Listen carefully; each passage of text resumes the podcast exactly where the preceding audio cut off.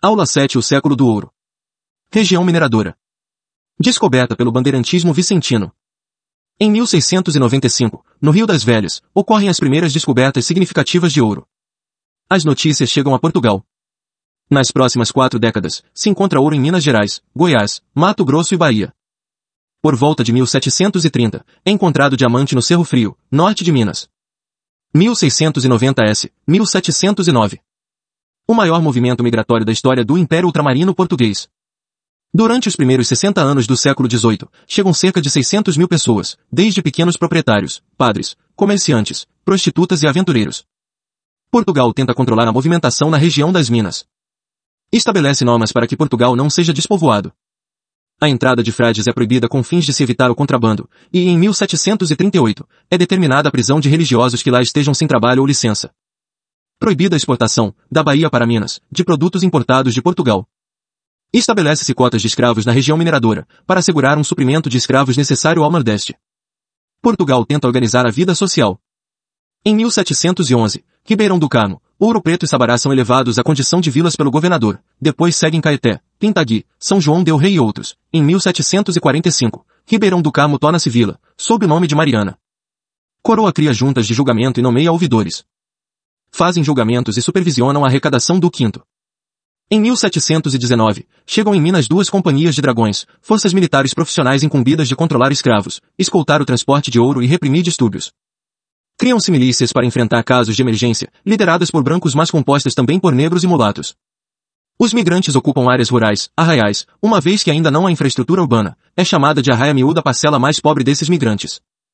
Surgimento de associações religiosas leigas, que não têm relação com a igreja, como irmandades e ordens terceiras, elas patrocinaram a construção de igrejas barrocas mineiras, por exemplo. Estado fraco. Legislando, mas sem organização o suficiente para fiscalização, cobrança de tributos ou criação de infraestrutura. Fatores que contribuem para a falta de controle. Grandes distâncias. Corrupção das autoridades locais. Conflitos de atribuição de funcionários. 1603, criação do quinto, que não era direcionado apenas à produção aurífera, se tratando, em realidade, de um formato de imposto que seria aplicado a determinados produtos a depender da região. 1702, Intendência das Minas. Intendente nomeado pelo Conselho Ultramarino. Cabe ao intendente fazer valer o regimento das minas. Aplicar o quinto nas regiões mineradoras.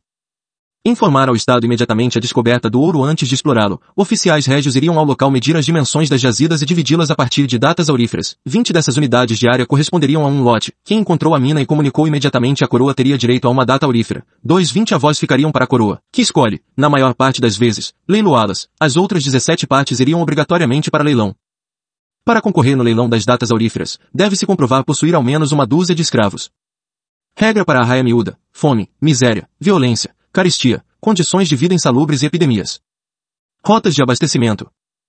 Comerciantes, propeiros trazem alimentos para vender na região mineradora. Tensão entre os pioneiros, bandeirantes paulistas, e os forasteiros, emboabas. De 1707 a 1709, Guerra dos Emboabas.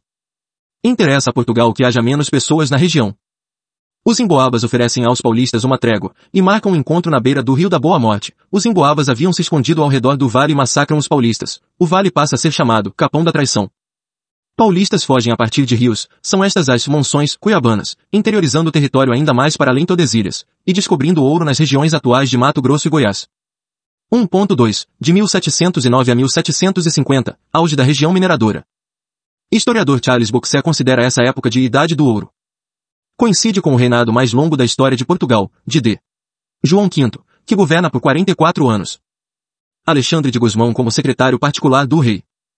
1709, criação da capitania de São Paulo e Minas do Ouro. 1711, elevação de São Paulo à categoria de cidade. Em 1720 se separa São Paulo e Minas. Tentativa de diminuição da dependência inglesa. Portugal acumulava empréstimos com Inglaterra pelo menos desde a Guerra da Restauração, além de depender da importação de vários produtos ingleses. Portugal torna-se ainda mais dependente durante a Guerra de Sucessão Espanhola. Tratados complementares de 1642, 1654 e 1661 recuperam no História do Brasil Nação. 1703, Tratado de Methuen, Tratado de Panos e Vinhos. Livre entrada de tecidos ingleses feitos de lã e algodão em Portugal, enquanto a Inglaterra diminuiu a tributação dos vinhos portugueses em um terço, os próprios ingleses transportavam os vinhos do Porto. Tratado expõe as diferenças entre um Portugal agrícola e uma Inglaterra industrializada.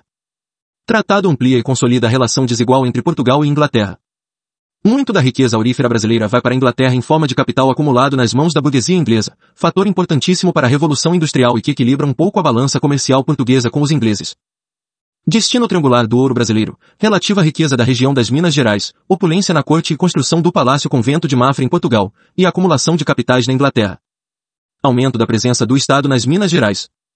População sensivelmente menor após a Guerra dos Emboabas.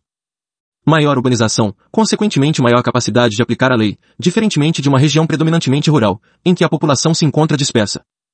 Necessidade de profissionais liberais e funcionários públicos, grupo inédito na América Portuguesa. Maior parte da população é a raia miúda, tentando explorar ouro de aluvião por meio de bateia, ou faiscando pedras para extrair ouro em pó, por esse motivo também são chamados de faiscadores. Região intensa em mão de obra, mas com investimento comparativamente menor na infraestrutura se comparado com o engenho de açúcar. Causando um relativo esvaziamento do Nordeste açucareiro, apesar disso, os rendimentos da coroa advindos do açúcar sempre foram maiores do que os provindos do ouro. 1713, finta, um mínimo de tributação por região durante um ano, 30 arrobas. 1719, casas de fundição. Localizadas estrategicamente nas rotas de saídas das minas. Proibição da circulação de ouro em pó, atingindo diretamente os fascadores. Levando o ouro em pó para a casa de fundição, o ouro é transformado em barra e recebe um selo real, prova de que o quinto foi pago. O quinto passa a ser arrecadado nas casas de fundição. Novo governador nomeado para implementar essas mudanças, Conde de Assumar, que chega à capitania com tropas vindas de Portugal. 1720, Revolta de Felipe dos Santos Revolta de Vila Rica. A raia miúda se desloca para a casa do Conde de Assumar para que as casas de fundição não sejam implementadas. Conde de Assumar haveria dito a Felipe dos Santos, um dos líderes dos revoltosos, que demandaria à coroa a não implementação das casas de fundição. Conde de Assumar pede, então, reforço militar ao centro administrativo mais próximo, Rio de Janeiro. Revolta foi violentamente reprimida e Felipe dos Santos foi punido exemplarmente com a máxima punição na legislação da época, o garroteamento. 1720, cria a Capitania Minas. Melhor controle, por parte do Estado, da região mineradora. Maior urbanização e delimitação crescente de uma classe média urbana. Combate ao contrabando, chamado, à época, de descaminhos do ouro. Maior integração econômica das diferentes capitanias, em especial pela necessidade de abastecimento de gêneros alimentícios provindos de outras regiões, oposta à chamada economia de arquipélago. Gado e alimentos vindos da Bahia para Minas. Ligação com Goiás e Mato Grosso, mas sobretudo com as regiões de produção pecuária de São Paulo, com a famosa Feira de Sorocaba, e do Sul, com gados para pecuária e mulas para transporte. Necessidade de escoamento da produção aurífera e de recebimento de escravos africanos, conectando a capitania das Minas com o Rio de Janeiro. Descoberta de diamantes no fim dos anos 1720. 1731, criação do Distrito Diamantino. No povoamento à época chamado de Arraial do Tijuco, na região do Cerro do Frio. Jurisdição exclusiva da coroa. Entrada de particulares proibida. Monopólio estatal da extração de diamantes. 1734, Intendência dos Diamantes, governo próprio para esse distrito. De 1735 a 1750, captação. Nova forma de cobrança de imposto. Incide sobre cabeças de escravos, produtivos ou não, de sexo masculino ou feminino, maior de 12 anos. Os fascadores pagavam impostos por si próprios. Estabelecimentos como oficinas, lojas, hospedarias, matadouros etc. também pagavam o tributo é abandonada no período pombalino, retomando-se o modelo das casas de fundição e a proibição do ouro em pó. 1739. Contratador. A coroa acha que o sistema de monopólio estatal para exploração dos diamantes não está funcionando como deveria. Para se candidatar a contratador, um particular deve poder adiantar à coroa o valor que ela supunha arrecadar em um ano. O contratador ganha autoridade para arrecadar impostos naquela área. 1748. Criação das capitanias de Goiás, capital Vila Boa. Mato Grosso, capital Vila Bela da Santíssima Trindade. 1748, subordinação da capitania de São Paulo ao Rio de Janeiro. 1761, criação do erário régio, tesouro, e juntas de fazenda, lidando com a administração financeira e arrecadação de impostos de cada capitania. 1771, real extração. Monopólio estatal na região diamantina. 1790, diminuição, ou menor crescimento, da arrecadação da coroa na região mineradora. Crise do antigo sistema colonial. Advinda da crise do antigo regime, o conjunto de monarquias absolutas que imperavam na Europa desde o início do século XVI. O pensamento ilustrado e o liberalismo. Montesquieu, Voltaire, Diderot, Rousseau, pensadores tão diversos tinham como ponto comum o princípio da razão. Através da razão se chegaria às leis naturais que regem a sociedade. Os governantes devem reger a sociedade a partir dessas leis naturais, fugindo delas, o povo, que também teria direitos naturais, tem por legítima insurreição. As concepções ilustradas deram origem ao pensamento liberal, uma noção comum ao pensamento liberal é a noção de progresso. A felicidade passa a ser o objetivo maior do indivíduo, sendo possível a partir do exercício da liberdade. No plano econômico, há a noção de que o Estado não deve interferir na liberdade econômica e de iniciativa dos cidadãos, a harmonia viria da concorrência e das aptidões naturais dos indivíduos. No plano político, a doutrina liberal defende que os indivíduos têm direito de representação, e que está no povo a soberania do poder. A nação deve ser organizada a partir de um conjunto básico de leis, a Constituição. Ao longo do século XIX, havia correntes liberais e democráticas. Em geral os democratas defendiam o sufrágio universal e em alguns casos a democracia direta. Já os liberais tratavam de restringir as liberdades políticas a partir de critérios econômicos. Na Europa, o liberalismo foi a base para os movimentos pelo fim do antigo regime. Nas colônias, foi justificativa para insurreições e movimentos de independência. Crise do sistema colonial. Eventos-chave. Independência americana e Revolução Francesa, pelas ideias políticas. Revolução Industrial, pelas práticas econômicas. Utilização de novas fontes de energia, invenção de máquinas, principalmente para indústria têxtil, desenvolvimento agrícola, etc. Inglaterra trabalha para impor o livre comércio aos outros países, ao mesmo tempo em que protege seu próprio mercado. Inglaterra cria brechas no sistema colonial em busca de mercado consumidor e influência, a partir de acordos comerciais, contrabando e aliança com comerciantes locais. Pressão internacional, encabeçada por Inglaterra e França, pelo fim da escravidão, interesses econômicos mas também o poder das ideias e valores. Síntese. A crise do antigo regime e a crise do sistema colonial podem ser visto como uma etapa na formação do capitalismo industrial, que se relaciona com a ascensão da burguesia ao poder. 2.1, de 1750 a 1777, período pombalino. Dificuldades econômicas. Em meados do século XVIII a produção açucareira entra em crise, e, a partir de 1760, a produção aurífera cai, os gastos da coroa aumentam para a reconstrução de Lisboa, e há várias guerras contra a Espanha pelo controle da região sul. Novo monarca, D. José I. Pombal havia sido representante português na Inglaterra e diplomata na corte austríaca secretário de Estado dos Negócios Estrangeiros e da Guerra, de 1750 a 1755. Secretário de Estado dos Negócios Interiores do Reino, de 1756 a 1777. Após terremoto em Lisboa e início da reconstrução da capital com moldes urbanísticos iluministas. Pombal consegue culpar a Companhia de Jesus, companhia religiosa mais rica de Portugal, e a família Távora, família nobre mais rica de Portugal, como responsáveis por um atentado ao rei, enfraquecendo seus inimigos e confiscando bens que seriam utilizados para pagar pela reconstrução da capital. Se une à burguesia para modernizar a economia portuguesa e reabilitar o Império Português ao ser menos dependente da Inglaterra, cria inimigos na nobreza e no clero. Um misto de absolutismo ilustrado com tentativa de aplicação das doutrinas mercantilistas. Coloca membros da elite colonial nos órgãos administrativos e fiscais do governo, na magistratura e nas instituições militares. Tenta tornar a metrópole menos dependente das importações de produtos industrializados e incentiva a instalação de manufaturas em Portugal e no Brasil. Despotismo esclarecido. Monarcas absolutistas que dialogam com certos ideais iluministas com o fim de evitar uma revolução burguesa, gerando reformas, reforçando o poder monárquico e diminuindo o poder papal, regalismo. Centralização de poder. Crescente autoritarismo. Tentativa de racionalizar métodos.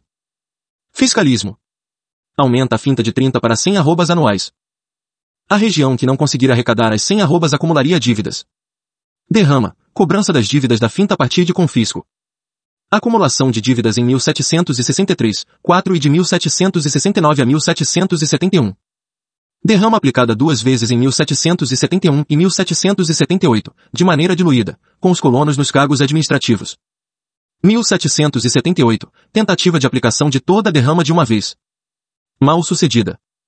Os cobradores de impostos eram os próprios colonos devedores, de modo a evitar rebeliões. 1761. Criação do erário real e juntas de fazenda. 1771. Real extração. A arrecadação está diminuindo, ou crescendo pouco. Pombal acredita que os contratadores estão enganando, e decide extinguir o cargo. Pombal decide definir monopólio estatal para a extração de diamantes. Outras reformas pombalinas. Diminuição da dependência da Inglaterra. Fim da distinção entre cristãos novos e velhos. Muitos comerciantes portugueses que praticavam usura ou cristãos novos, perseguidos pela Inquisição, haviam buscado refúgio na Inglaterra. Cria companhias de comércio. A esse ponto, a maior parte dos que transportam e comercializam bens vindos da América Portuguesa são ingleses. A coroa arrecadava com imposto sobre esse monopólio concedido. Essas companhias de comércio são de propriedade de comerciantes portugueses, tirando os ingleses do controle do comércio. Sua criação prejudica alguns setores comerciais no Brasil. 1755, Companhia Geral do Comércio do Grão-Pará e Maranhão. Tinha por objetivo desenvolver a região norte a partir de exportações competitivas para a Europa de produtos como cacau, cravo, canela, algodão e arroz, transportados exclusivamente pela companhia. A companhia também trazia escravos negros, cuja maioria foi enviada para trabalhar na mineração no Mato Grosso. 1756, Companhia Geral de Pernambuco e Paraíba. Tinha por objetivo reativar a economia do Nordeste, nos mesmos moldes da Companhia do Grão-Pará e Maranhão. Ameaças inglesas. 1759. Expulsão dos jesuítas e confisco de bens. Expulsão dos mercedários e confisco de bens em meados de 1760. Primeiramente da América Portuguesa, depois de Portugal e outros países europeus. Entre 1753 e 1756 havia havido as guerras guaraníticas contra jesuítas espanhóis pela posse da região dos Sete Povos das Missões. Os bens confiscados foram arrematados em leilões por grandes fazendeiros e comerciantes, igrejas tornaram-se posse de bispos, colégios se tornaram palácios ou hospitais, na América Portuguesa. Criação do Diretório dos Índios, para suprir o vácuo estatal deixado pela saída da Companhia de Jesus. Incentiva a miscigenação portuguesa com indígenas. Extingue a escravidão indígena em 1757. Transforma aldeias na Amazônia em vilas sob administração civil. Subsídio literário. Novo imposto que financiaria as aulas régias, estabelecimentos privados de propriedade de professores pagos pela coroa que haviam sido aprovados em exames feitos pelo Estado. Laicização da educação primária. Não funciona bem, devido a desvio do imposto. Bispo de Pernambuco cria o Seminário de Olinda, voltado para o estudo das ciências naturais e matemática. Pequenos clubes de intelectuais surgem no Rio de Janeiro e na Bahia. Reformas nos currículos de universidades de Portugal. Não havia universidades na América Portuguesa, diferentemente da América Espanhola. Forte influência iluminista nos currículos. Forma ilustração portuguesa, geração de 1790. Estrangeirados, objeto de críticas do status quo político por serem influenciados por ideias estrangeiras e supostamente não compreenderem as questões portuguesas. 1763, mudança da sede do Estado do Brasil de Salvador para o Rio de Janeiro. A essa altura existia ainda o Estado do Grão-Pará e Maranhão. Relação com a Guerra dos Sete Anos, nova invasão à colônia de Sacramento e aproximação do centro administrativo e militar da fronteira sul, fator mais importante para o CAT. Necessidade de reorganizar tropas e renovar defesas do Rio de Janeiro, por onde se escoava a produção aurífera e chegavam escravos. Ambas as cidades tinham cerca de 40 mil habitantes. 1774, acaba com a divisão em três estados e cria o vice-reino do Brasil. Aponta um vice-rei para o Rio de Janeiro. Desde 1763 os governadores do Rio de Janeiro já têm status de vice-reis. 2.2, de 1777 a 1792, período mariano. De Maria é considerada louca em 1792 e Portugal é regido pelo filho, de João VI. De Maria morre em 1816. Viradeira mudança radical nas políticas de Portugal. Tira do poder os setores aliados ao Marquês de Pombal. De Maria se associa ao clero e à nobreza, opondo-se à burguesia e os estrangeirados. Extingue as companhias de comércio. Continuidade na política colonial de enriquecimento da metrópole. Continuidade nas diretrizes fiscalistas na região mineradora da América Portuguesa, com mudança de métodos de administração, porém. Continuidade de prioridade para a lavoura de cana-de-açúcar, em detrimento da manufatura, aprofundamento da política colonial. A produção de açúcar se valorizou e se expandiu, impulsionada pela queda da oferta causada pela insurreição dos escravos em São Domingos, Haiti. O algodão do Maranhão gera muitas riquezas durante a queda de oferta causada pela Guerra de Independência dos Estados Unidos. 1785. Alvará que proíbe manufaturas na América Portuguesa. Exceto a de panos grosseiros, que produz as sacas para transporte das mercadorias produzidas nos engenhos e roupas para os escravos. Justificativa é que a manufatura usa mão de obra que poderia ser usada na lavoura.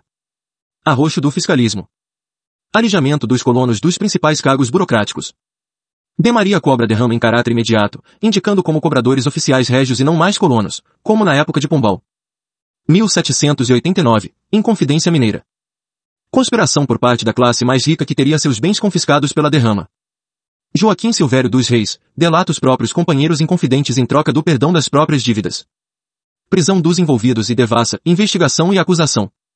Influência de ideias iluministas. A construção de uma universidade é uma das reivindicações dos inconfidentes. A inconfidência é anterior à Revolução Francesa. Tiradentes, Joaquim José da Silva Xavier, foi o único condenado à morte. Era o principal mensageiro entre os conspiradores, uma vez que tinha uma desculpa para circular sem levantar suspeitas. Como era militar, negocia apoio com as tropas do Rio de Janeiro. O único que confessa. Caio Prado Júnior, externalista tanto o período pombalino quanto mariano reforçam a ideia de sentido da colonização. Consequências da mineração. Relativo esvaziamento do Nordeste. O cultivo açucareiro já vinha de dificuldades há pelo menos duas décadas antes do início da mineração. Concorrência de outros produtores de açúcar. Deslocamento da população para a região mineradora. Maior demanda por escravos. Investimento inicial era mais baixo na região mineradora. Desclassificados do ouro, a maior parte da população das áreas mineradoras eram muito pobres. Laura de Melo e Souza. A pobreza atingiu níveis muito altos principalmente durante os primeiros momentos da exploração aurífera, em que havia sérios problemas de abastecimento de alimentos. Falso Fausto, cotidiano miserável, riqueza encenada nas liturgias religiosas organizadoras da sociedade colonial. Maior mobilidade social comparando com a sociedade açucareira. Quanto mais urbanização, maior chance de ascensão social por parte de profissionais liberais e funcionários públicos. Consolidação da escravidão negra africana como majoritária na América Portuguesa em relação à escravidão indígena. Esse é um dos motivos do porquê do alto número de alforrias em Minas Gerais, além da decadência da produção aurífera ter tornado uma grande massa de escravos cara e desnecessária. Consolidação da economia sul-atlântica Luiz. Felipe Alencastro, externalista, sendo o tráfico de escravos a atividade mais lucrativa à época. Mudança da sede do governo geral de Salvador para o Rio de Janeiro. Integração econômica, sobretudo no Centro-Sul. Embrião de um mercado interno, polêmico. Tropeiros que transportam gado do Sul e de São Paulo para a região mineradora acumulam capital. Maior urbanização. Maior heterogeneidade social. Havia não apenas mineradores, mas negociantes, advogados, padres, fazendeiros, artesãos, burocratas, militares etc. Princípio de uma classe média urbana. Barroco mineiro como expressão artística com importante acento local, com uso de materiais locais, por exemplo. Deslocamento do eixo dinâmico. Da América Portuguesa, do Nordeste para o Centro-Sul. Do Império Português, do Oceano Índico para o Atlântico Sul. Alastramento da pecuária para outras regiões. Sul, São Paulo e atual Centro-Oeste, Goiás e Mato Grosso. Monções do Norte. Cidades se esvaziaram após o declínio do ouro. Ouro Preto tinha 20 mil habitantes em 1740 e apenas 7 mil em 1804. Pecuária. Engenho de açúcar e produção de farinha se somaram à produção aurífera, fazendo com que Minas continuasse a se expandir economicamente no século XIX, inclusive mantendo um constante fluxo de importação de escravos.